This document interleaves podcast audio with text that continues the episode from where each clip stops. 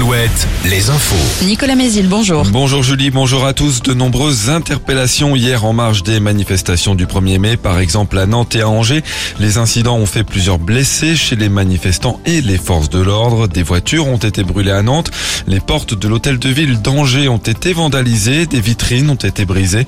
Plusieurs personnes ont donc été interpellées. La mobilisation qui a été massive hier, près de 800 000 manifestants dans toute la France selon la police. 2 300 000 selon la CGT. Selon les sources, entre 12 500 et 18 000 manifestants ont défilé en Maine-et-Loire, 7 000 à 13 500 en Vendée. Quelle sera la suite désormais? L'intersyndicale se réunit ce matin pour en décider. La musique s'est éteinte hier soir près de La Roche-sur-Yon. Jusqu'à 5000 personnes ont participé ce week-end à une rêve partie géante dans l'ancienne usine S20. Forces de l'ordre, pompiers et douanes ont été mobilisés. Bilan de l'événement, 8 personnes hospitalisées et de nombreuses infractions constatées selon les mots de la préfecture. Du, du matériel a été saisi et des poursuites devraient être engagées par le parquet. Le gestionnaire du, du site a lui porté plainte.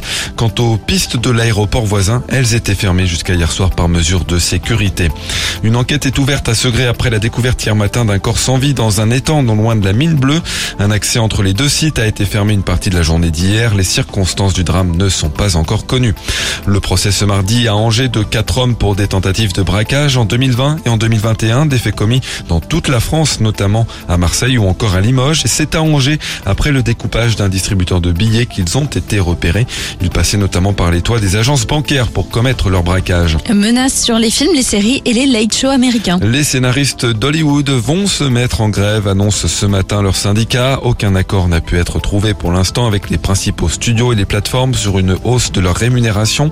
Le dernier conflit similaire il y a 15 ans avait duré plus de trois mois, retardant la production de nombreux films et séries. En sport, le basket en Ligue féminine, c'est le début des playoffs ce mardi avec les quarts de finale aller. La Roche-sur-Yon reçoit Latte Montpellier, Angers accueille Villeneuve d'Ascq. En foot, la suite de la 33e journée de Ligue 1 ce soir après son titre en Coupe de France. Toulouse affronte Lens qui en cas de victoire peut revenir à un point de Marseille, le deuxième du classement. Enfin, le temps de ce mardi bien ensoleillé quand les brouillards et les nuages bas présents localement ce matin se seront dissipés. Les maxi en hausse entre 19 et 21 degrés. Très bonne journée à tous.